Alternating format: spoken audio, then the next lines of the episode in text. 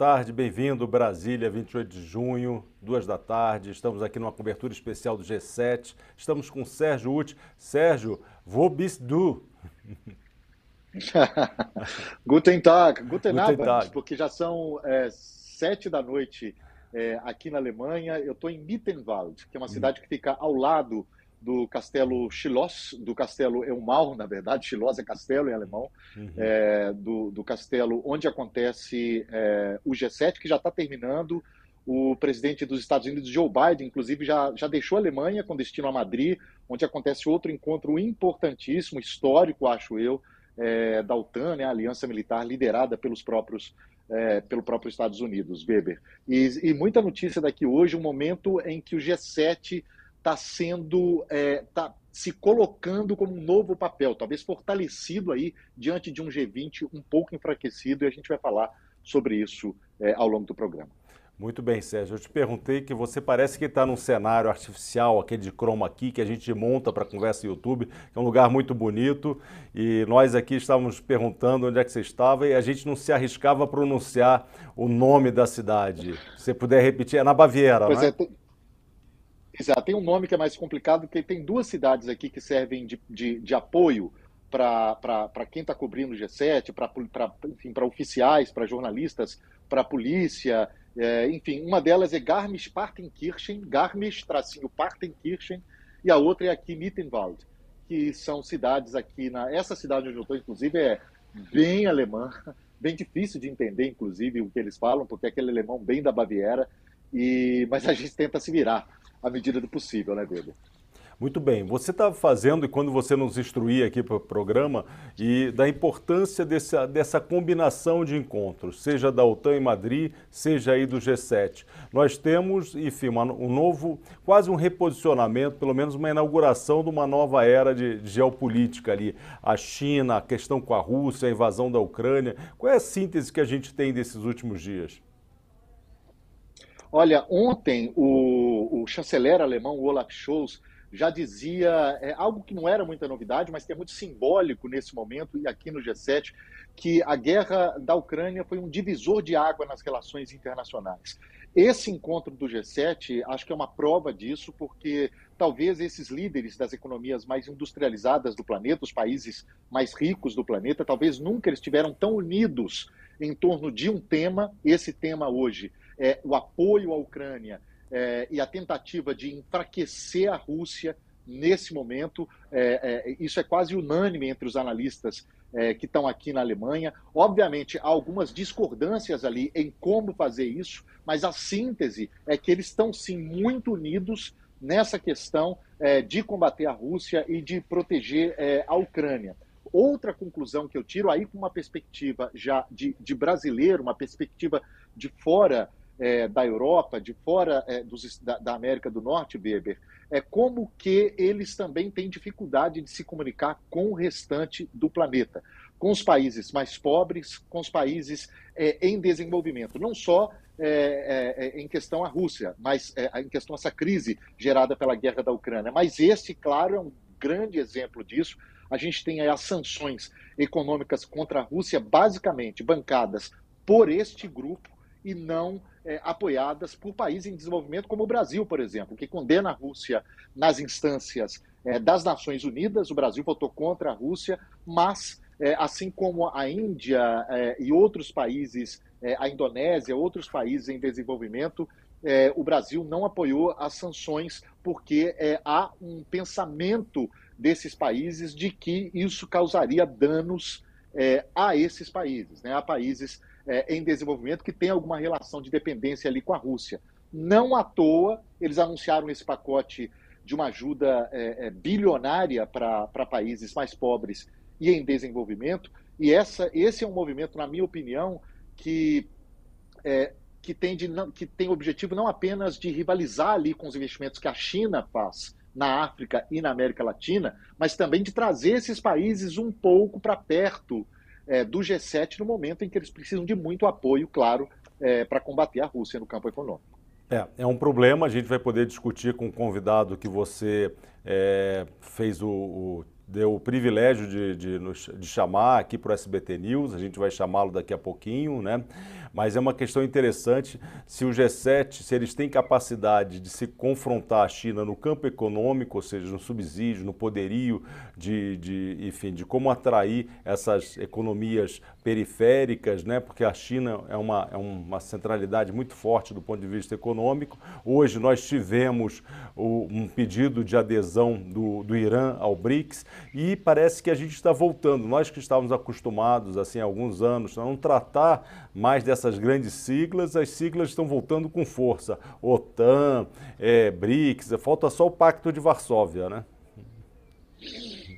Pois é, pois é, ganhou força mesmo. Inclusive, é, hoje surgiu é, a informação que foi dita pelo primeiro-ministro italiano, Mário Draghi, é, nos bastidores aqui do G7, dizendo que o, o presidente da Indonésia, o Yoko Dodo, que é o atual presidente do G20, a Indonésia é, é, a sede do G20 esse ano, acontece no fim do ano em Bali, disse que o Putin não vai comparecer é, ao G20. Havia aí indicações de que alguns países do G20, como os Estados Unidos, o Olaf Scholz tinha colocado isso em dúvida, se compareceria ou não ao G20 é, da Indonésia. É, hoje ele disse que sim, que eles vão comparecer independentemente é, da presença do Putin, mas a informação, é, isso horas depois, Weber, essas informações vão e vêm.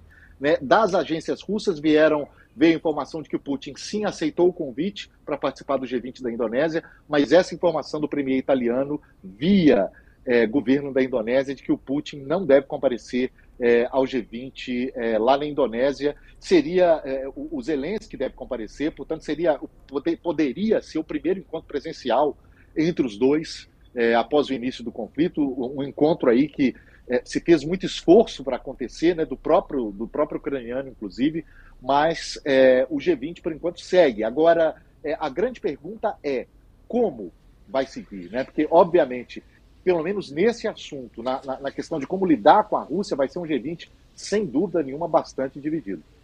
Muito bem. Sérgio, o professor já está a postos aqui, a gente está conectado com ele. Se você quiser ciceroneá-lo, apresentá-lo, por favor. Bom, a gente, é, o professor Mário Schettino, do, do IBMEC, é, lá de Minas, meu conterrâneo, que vai conversar com a gente. Eu já tinha conversado com o professor antes, a gente tinha é, conversado sobre essas questões do G7, do G20. É, e eu quero, não sei se o professor, se a gente já tem a imagem do professor, para dar boa tarde para ele, boa noite aqui da Alemanha. Boa tarde, professor. Como vai? Tudo bem? Boa tarde, Sérgio. Obrigado pelo convite. Pois é, professor, eu queria uma primeira avaliação é, do senhor sobre é, esse cenário G7 G20.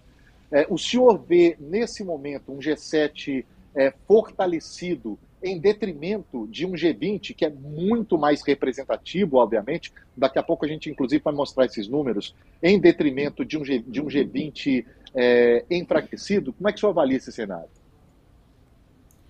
É, a gente percebe um G7 muito mais unificado, principalmente a partir da, da eleição do Biden, né? uma vez que a gente tem os Estados Unidos agora retornando ao engajamento. Trump tinha um discurso de que havia um custo muito grande que os Estados Unidos arcava, principalmente via OTAN, para lidar com questões mundiais e demandavam um compartilhamento desse custo com outros parceiros. O Biden retorna com uma atividade mais intensa, né, desde o último G7, e a guerra na Ucrânia cria essa necessidade de urgência, de maior unificação entre esses sete principais aliados.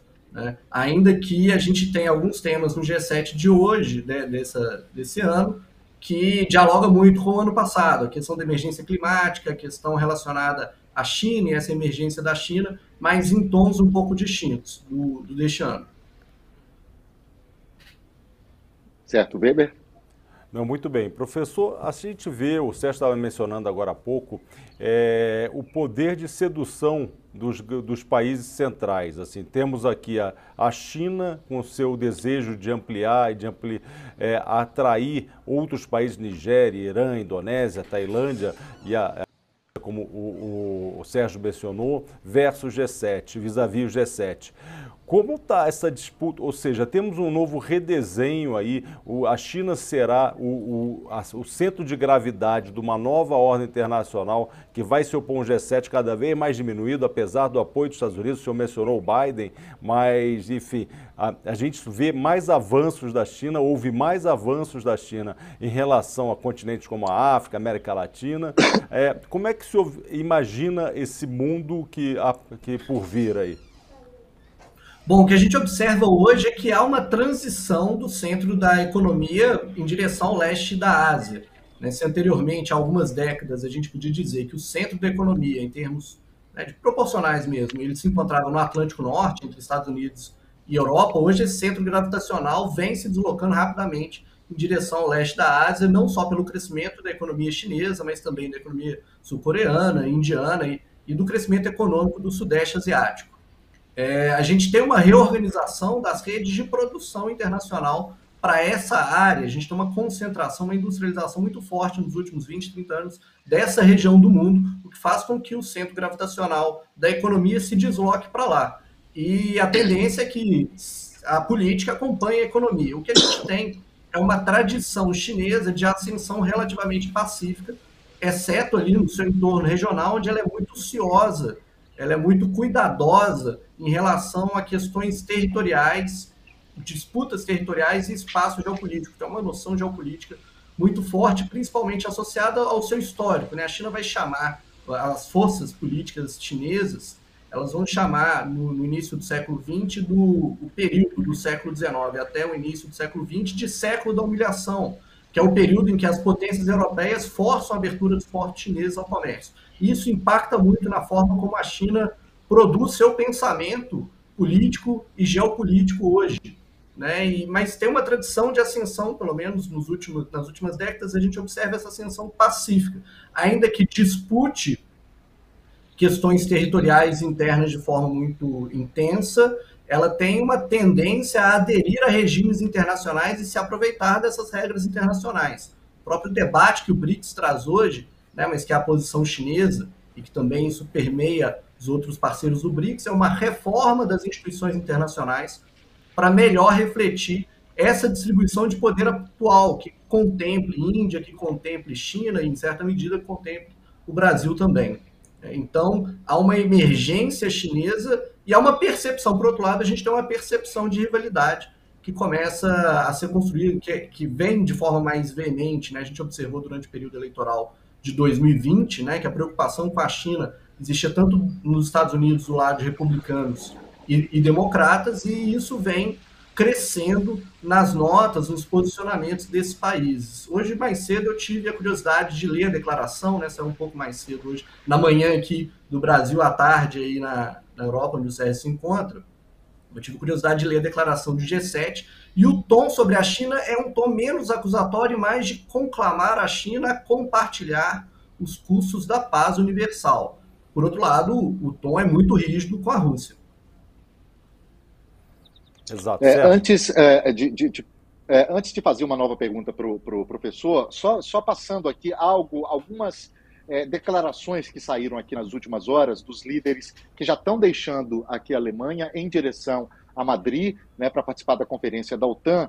É, o chanceler é, alemão, que é um anfitrião, o Olaf Scholz, disse que o G7 está unido em apoio à Ucrânia. Essa é uma frase síntese é, desse encontro aqui na Alemanha. Estamos unidos para que Putin não vença essa guerra. Essa foi uma declaração do Olaf Scholz, chanceler é, alemão. O italiano Mário Draghi, além daquela informação que ele deu sobre o Putin via governo indonésio, ele disse é, que também a outra informação chave, é, é, outra frase muito simbólica desse encontro: estamos prontos para ajudar a Ucrânia por quanto tempo for necessário.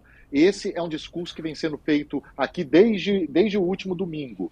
É, o francês Emmanuel Macron é, já é, mandando um recado para o resto do mundo, ele disse o seguinte: essa não é uma guerra do Oeste contra o resto do mundo, mas do campo da paz contra o campo da guerra. E também tem uma frase interessante do Justin Trudeau, que é o primeiro-ministro é, do Canadá. Ele disse que esse grupo não tem a intenção de provocar, mas de assegurar que a Rússia saiba que o G7 vai proteger democracias como é, a Ucrânia.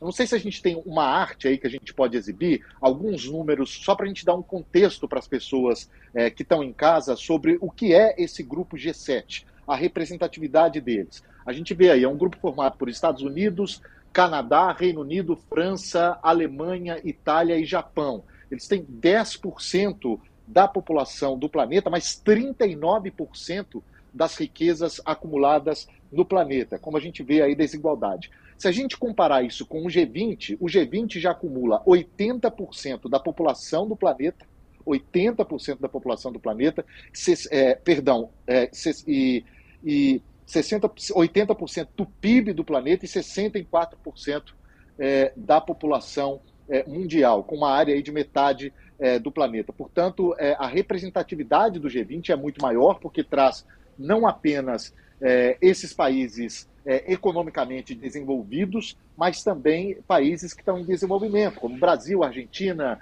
Indonésia, até a Arábia Saudita, a, a, China participa desse, desse fórum, assim como a Rússia, que fazia parte do G7 quando era G8, foi expulsa, por isso o G8 é, virou G7. Mas eu queria saber, jogar um pouco para frente essa conversa, professor, como que o senhor vê o G20 é, se desenrolando? O G20 que surgiu com tanta força né, nos últimos anos, ele tinha.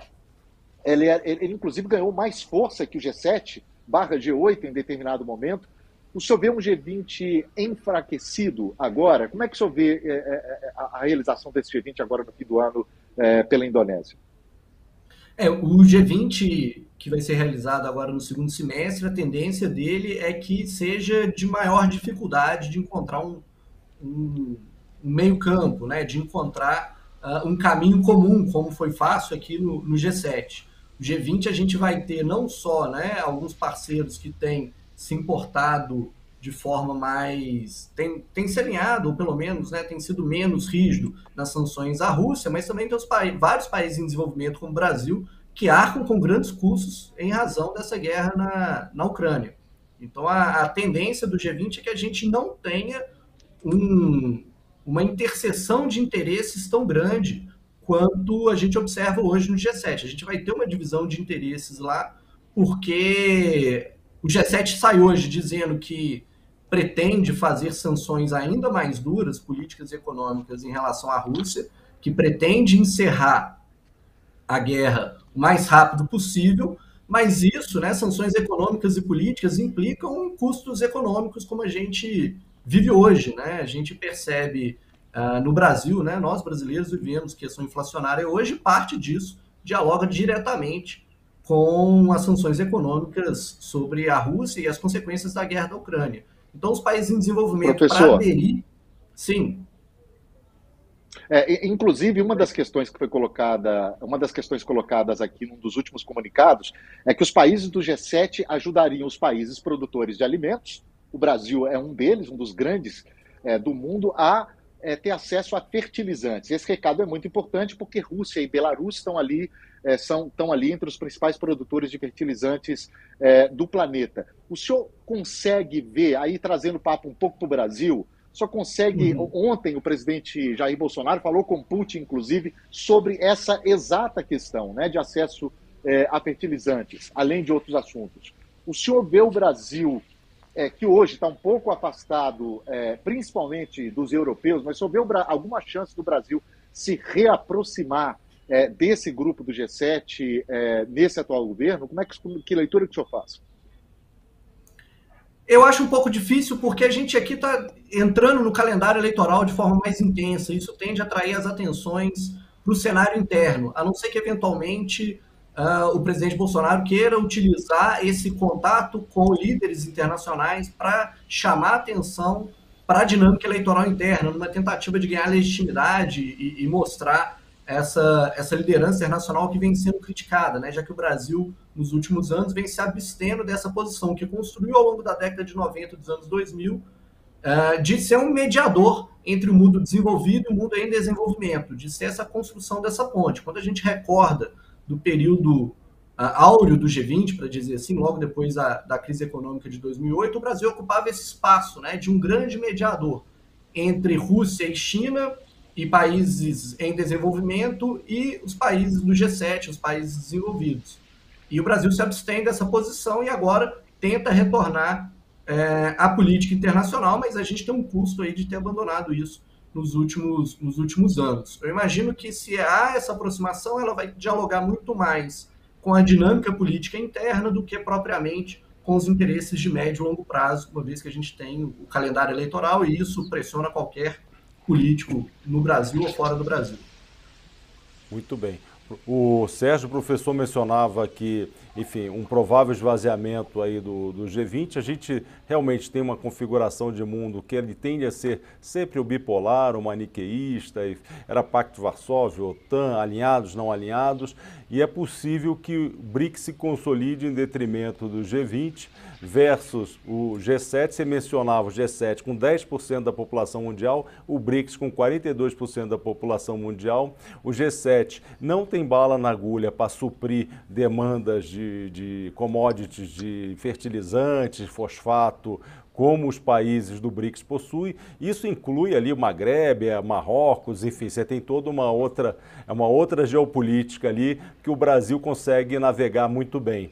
Então é, é interessante, o professor mencionava também o calendário político, isso é verdade, mas nós conversando aqui em Brasília com tanto com representantes dos dois, das duas correntes em disputa, seja do governo do presidente Jair Bolsonaro, seja do líder das pesquisas, que é o ex-presidente Lula, ambos eles têm uma propensão a uma articulação maior com o BRICS, é, não só por, enfim, essa quase vendo o G7 como um clube de elite ainda que ele se apresentou ao longo do tempo. Pois é, o Weber, e uma informação de bastidor aqui, inclusive, uhum. é, quando a gente falava do Brasil, que o Brasil ocupava, o Brasil foi um ator importante nesse grupo do qual é, não faz parte, né, o G7. O Brasil agora tem três anos que o Brasil é, não é convidado. Esse ano, o único representante da América Latina foi a Argentina. E o presidente argentino, Alberto Fernandes, se encontrou nos bastidores, inclusive foi convidado para se encontrar com o Boris Johnson. Desde 2019 não havia um encontro entre, é, entre um britânico e um argentino. Os dois países têm essa disputa aí é, antiga por conta das Ilhas Malvinas, que os, que os britânicos chamam de Falklands. E o, o, o, Boris Johnson queria conversar com, com o Fernandes também sobre essa questão: energia, alimentação. A Argentina é um grande produtor de trigo. E o, e o argentino, segundo a imprensa argentina, que trouxe informações de, de, pessoas, de oficiais que estavam nesse encontro, o Fernandes disse o seguinte: olha, só vou conversar contigo sobre isso se a gente abrir negociações sobre as Malvinas. Boris Johnson disse que não, que esse assunto estava resolvido lá há 40 anos, que não ia mexer com isso e, portanto, o assunto não prosseguiu. Não teve conversa entre britânicos e argentinos, viu, Weber, aqui na Alemanha. É, é, era de admitir. Outra coisa interessante que você mencionava, enfim, essa coesão do G7 em relação à Rússia. E por acaso ontem nós recebíamos aqui no SBT News alguns generais do Exército Brasileiro e eles falavam da capacidade russa, da métrica russa, da escala de mortes que os russos conseguem suportar ao longo da história, que é totalmente diferente do Ocidente. Então apostavam aqui numa, duração do conflito, que eles podem permanecer nesse conflito por muito tempo, independentemente do apoio do G7. É, inclusive, hoje, é, o ministro das Relações Exteriores é, da Rússia, o Sergei Lavrov, que está no Turcomenistão, junto com o Putin, a primeira viagem internacional do Putin depois do início é, da invasão à Ucrânia, ele mandou exatamente esse recado. Quanto mais tempo é, os, os, o Oeste, né, quanto mais tempo os, os europeus e o, os, os norte-americanos mandarem armas para a Ucrânia, mais tempo vai durar essa guerra. Interessante também notar a versão dele a versão dos russos para esse ataque a um uhum. shopping, uma versão, é, a versão russa para esse ataque a um shopping, aquele ataque que a um shopping onde estavam mais de mil pessoas, segundo os ucranianos.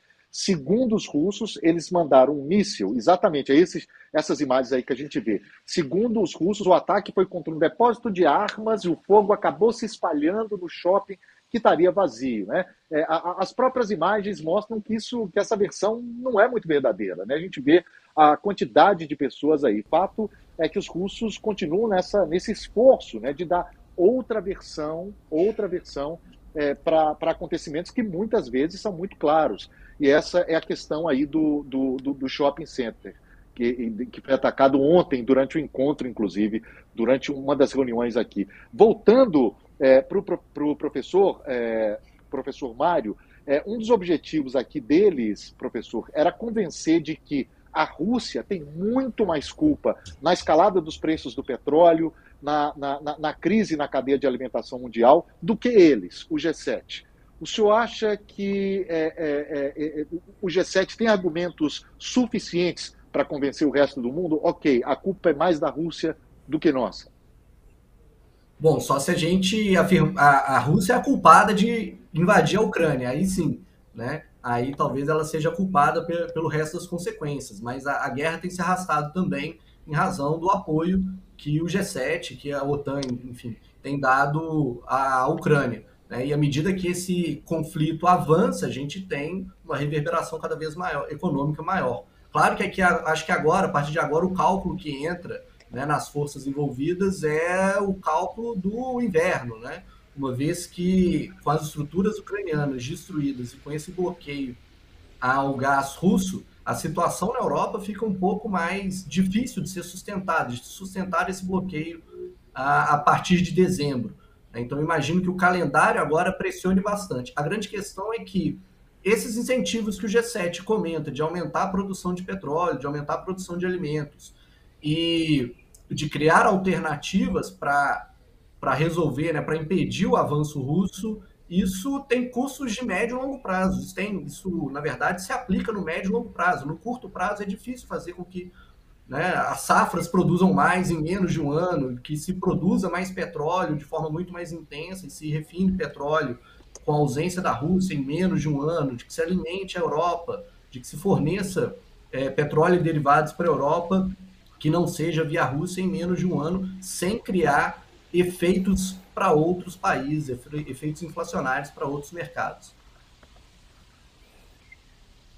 Muito bem. Sérgio, se você quiser dispensar o, professor, agradecê-lo, enfim, ele já deu o privilégio de estar aqui conosco. Se você tiver uma última pergunta, enfim, você sempre tirando uma carta da manga aí do, dos mineiros, acho que tem um Dream Team em Minas, você sempre traz gente muito interessante de Minas, né? Pois é, pois é. Minas, Minas é um celeiro, né, bebê? Eu sou suspeito para falar, mas, professor Mário, agradeço muito, viu, pela participação e, e, e, esperamos contar com o senhor novamente aqui no Mapa Mundi para nos para engrandecer nossas discussões aqui. Muito obrigado. Eu que agradeço, Sérgio. Muito obrigado, Weber. Boa tarde a vocês. Obrigado. Obrigado, professor. Foi ótimo. Sérgio, Sérgio, vem cá, a gente conseguiu algumas imagens da sua cidade que você está, da cidade onde você está. A gente consegue passar? Só para ilustra para que quem está conosco veja. Ah, aí a sede do Exato. G7. Essa, exatamente. Essa, essa, essa é Mittenwald, que fica bem pertinho do, do, do, do castelo onde está acontecendo onde está acontecendo o encontro. É, é uma região bem típica aqui da Alemanha. Aí os Alpes, né? Eu estou com os Alpes aqui atrás de mim também. É, é uma região belíssima, viu, Weber? onde se come muito bem, apesar de que a gente não tem muito tempo de fazer isso. Mas outra questão, Weber, é, que foi muito importante que eles trouxeram aqui, e que mostra também é, que às vezes a coisa pode ser muito mais retórica do que prática, é, a intenção, eles colocaram isso agora, temos a intenção de limitar o preço do petróleo russo. Você imagina, é, os países, é, é, esse grupo de países dizendo assim, não, nós vamos é, impor um preço para que a Rússia venda para os outros. Né? Isso parece uma, uma, ideia meio louca, mas é, a França, inclusive, discordou, isso acabou tendo consenso hoje é, aqui na Alemanha. Eles vão fazer, querem fazer toda uma engenharia para levantar algumas sanções que estão hoje valendo no transporte para que os países que compram, que querem comprar petróleo da Rússia, tenham acesso sem essas sanções. É toda uma engenharia, ainda não está fechado, eles ainda têm que arrumar uma maneira disso funcionar. Alguns analistas dizem que só funcionaria com o apoio da Índia e da China, por exemplo, o que é muito difícil. Mas esse é um exemplo é, de como as coisas podem ser muito mais na, na, na, na retórica né, do que propriamente na prática.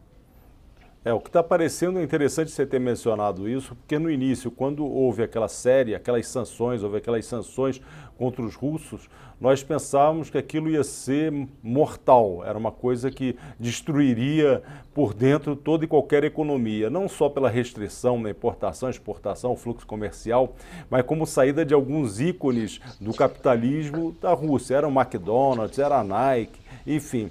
E via China, via Índia e via outros países, inclusive Brasil, que estão fazendo uma triangulação, a Rússia continua a manter uma conexão com o mundo que está surpreendendo o G7. E acho que o G7 fica sem grande margem, né? fica, fica refém. Inclusive, é, com essa alta de preços do petróleo, a Rússia está ganhando, está vendendo petróleo mais caro. Né? É, foi uma, é uma situação é, pouquíssimo confortável é, para os europeus para explicarem para suas populações: olha, a gente está tentando punir a Rússia, mas na verdade eles continuam ganhando muito dinheiro. Né? Essa foi uma das sanções que não funcionaram muito bem. É, daí a vontade é, do G7 de tentar uma outra maneira para punir a Rússia. Eles já anunciaram que vão vão banir o ouro, que também é um item de, de, de, de grande valor na Rússia, é, de, de, comprar o. Vai ser banido a compra de ouro da Rússia. É, vão tentar outra estratégia do petróleo, vão tentar é, dificultar o acesso russo a componentes eletrônicos que eles usam para o seu arsenal de guerra. Portanto, é, eles ainda não acham. Obviamente, a vida dos russos está mais difícil, a vida do governo russo está mais difícil, não resta dúvida, mas os efeitos das sanções é, não foram tão fortes quanto é, europeus e norte-americanos esperavam, isso é fato. É, vamos ver como isso se desenlaça, como será o desenlace disso. É, conversando com, com os especialistas militares, como te mencionei há pouco, eles disseram que, apesar de tudo, alguns objetivos russos são conquistados e você conhece bem a região, você já esteve lá em duas ocasiões, na região de Donetsk, todo aquele, aquele istmo, aquele, aquela borda, aquela shore, aquela, aquela enfim, ao longo do Mar Negro, já conquistada pelos russos. Então, aos poucos, eles vão pegando uma posição e um pedaço do território ucraniano, apesar de muitas perdas, né? É, é, uma coisa, é, antes da gente encerrar, Bebê, uma coisa que eu tenho lido muito nos últimos dias, que alguns analistas têm chamado a atenção, é o seguinte: a gente está prestando muita atenção no leste, onde a Rússia conquistou ali Severodonetsk a um preço altíssimo, eles gastaram muita energia para conquistar Severodonetsk, que aconteceu, aliás, uma conquista que foi consolidada nesse fim de semana, no sábado, durante o G7, mas ao mesmo tempo a gente presta pouca atenção no que está acontecendo no sul. É, hoje, por exemplo, é, é, as notícias são de que os ucranianos conseguiram é, conquistar alguns vilarejos próximos de Kherson, que foi a primeira grande cidade conquistada pela Rússia lá no início da invasão. Portanto, é, há outras notícias. O que se falou aqui no G7, é, as notícias vindas do próprio presidente Volodymyr Zelensky, é que eles preparam uma contra-ofensiva já com algumas das muitas armas enviadas é, pelos europeus e pelos norte-americanos, algumas demandavam treinamento dos soldados ucranianos. Portanto, os próximos dias vão ser bem interessantes e bem importantes para ver, é, para gente, para dar uma ideia do que será o futuro desse conflito. É, sempre trágicos, sempre dramáticos, com perdas de vida, como o Sérgio trouxe. Enfim, ele foi um primeiro testemunho disso aqui no SBT, no, enfim, na emissora, no SBT News, e a gente vai continuar acompanhando isso. Sérgio, só para encerrar, você falava, temos o G20, mas temos o encontro de Madrid. Fala um pouco mais dessa, da importância desse encontro de Madrid, que você mencionou no início do programa. Pois é, é um encontro da OTAN, Aliança Militar é, do Atlântico Norte, nessa aliança militar que une é, Estados Unidos, os norte-americanos, Estados Unidos, Canadá e a maior parte dos europeus, é um encontro é, que, do ponto de vista militar, vai ser muito importante para pensar numa resposta é, à Rússia nesse momento. A gente tem ali uma, uma, uma, um ruído nos últimos dias, um ruído é uma palavra, inclusive, muito leve para usar, mas que foi causado ali em Kaliningrado, que é aquele esclave russo que fica entre é, a Polônia e a Lituânia. Né? A Lituânia proibiu a passagem para chegar até Kaliningrado, da Rússia para Kaliningrado, que é esse território russo isolado. Os russos precisam passar pelo território da Lituânia, a Lituânia proibiu a passagem de vários produtos por ali. Isso, obviamente, é, não agradou Moscou, que é, ameaçou é, com medidas que poderiam causar problemas para a população da Lituânia, que é parte tanto da União Europeia quanto da OTAN. A OTAN já tem falado aí nos últimos dias, Weber, que pretende aumentar o contingente aqui na Europa de tropas em prontidão, aquelas que estão prontas para combate, hoje são 40 mil. Eles querem aumentar para 300 mil militares. É muita coisa. Portanto, é, nesse encontro a gente vai ter algumas respostas é, da OTAN. Vamos ver se a OTAN também vai ter esse tom de unidade. Eu acho que sim, é, em relação é, em relação à Rússia e pela defesa da Ucrânia. É, de fato, eles estão aumentando a prontidão, até a tropa americana na Europa vai ser aumentada e, enfim, fala-se em dezenas de milhares de novos soldados, enfim, é, militares americanos na Europa, estacionados na Europa para fazer frente a uma eventual é, mobilização russa. E, Sérgio, o que é curioso que a gente está tratando em nível diplomático, ora você fala na ONU, desses grandes encontros, mas tem algo ali que vai para a galhofa, quase uma briga de bar, de gangue, né? O Boris Johnson falando do Putin, que o Putin posou sem camisa. Como é que foi isso? Exatamente. Isso foi, foi, foi, foi não, não, foi numa mesa de bar, mas foi numa mesa de negociação. Né? É, obviamente ele quis que esse áudio vazasse, porque ele viu que as câmeras estavam ali, fez aquela brincadeirinha. É uma brincadeira bem ao estilo Boris Johnson. E a gente tem que pensar, se essa brincadeira fosse ao contrário, Weber, se fosse o. o se imagina se fosse o Putin falando do jeito todo estrambelhado do Boris Johnson, a reação teria sido outra. Né? Mas dessa vez foi o Boris Johnson. É, eu acho que a gente tem as imagens aí do Boris Johnson, ele diz o seguinte: será que a gente precisa tirar a camisa? Né? É, vamos mostrar nosso peitoral para ele. Ele estava fazendo, obviamente, uma referência às muitas fotos é, do Vladimir Putin publicadas, ele mostrando lá o peitoral, numa posição de macho ali, mostrando. É uma coisa que funciona muito na Rússia, para o público russo, e eles, obviamente, fazendo é, piadinha disso. É, essa piada reverberou ali no primeiro momento. Olha, vamos ver. Vamos passar a sonora aí.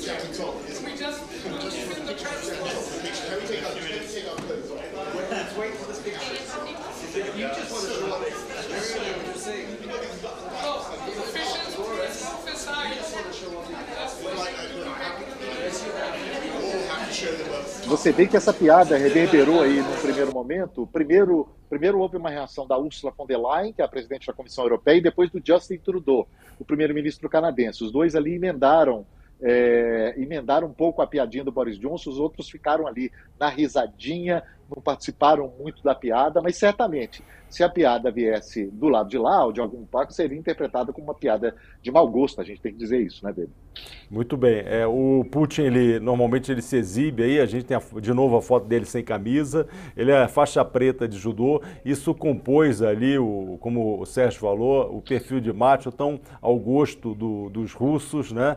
É, você vê que é comum, é, sempre tentando simular uma, uma pose atlética, é, pescando, em kimono, e, enfim, e agora a cavalo. Isso é uma a característica lá de, de, dessa persona que ele construiu e que é importante nesse momento, porque os rumores são em outro sentido, na realidade, de que ele está muito mal, estaria doente e adoentado. Então, de vez em quando, a necessidade de recircular essas imagens do, do, do que seria um suposto Superman russo, né? É, e a piadinha, é, os comentários, na verdade, nos bastidores aqui do G7, entre jornalistas, era o seguinte, pessoal, olha, quando o Boris Johnson falou, é, disse que será que a gente tira a camisa também para mostrar o nosso peitoral, o pessoal falou, não, please no, né? não faça isso, Boris Johnson.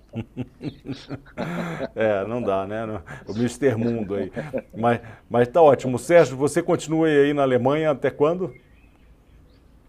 Eu, eu amanhã parto para uma missão importantíssima, estou esperando ela há dias, há meses, na verdade. Uhum. É, amanhã eu atravesso, pego um trem daqui para Munique, de Munique para Frankfurt, e no dia seguinte eu me encontro com um juiz, é, para uma reportagem especial que a gente vai fazer, com um juiz que eu entrevistei em Cabul, quando estive no Afeganistão é, no ano passado, e, e, ele vai me contar toda essa história de como foi essa fuga, né, essa saída do Afeganistão, ele que estava ameaçado pelos talibãs, e tenho conversado com ele nos últimos dias e vou trazer notícias sobre essa conversa em breve aqui no SBT News. Ótimo. Você verá isso na, em todas as plataformas, seja na TV, no SBT Brasil, no texto SBT News, no canal do YouTube também.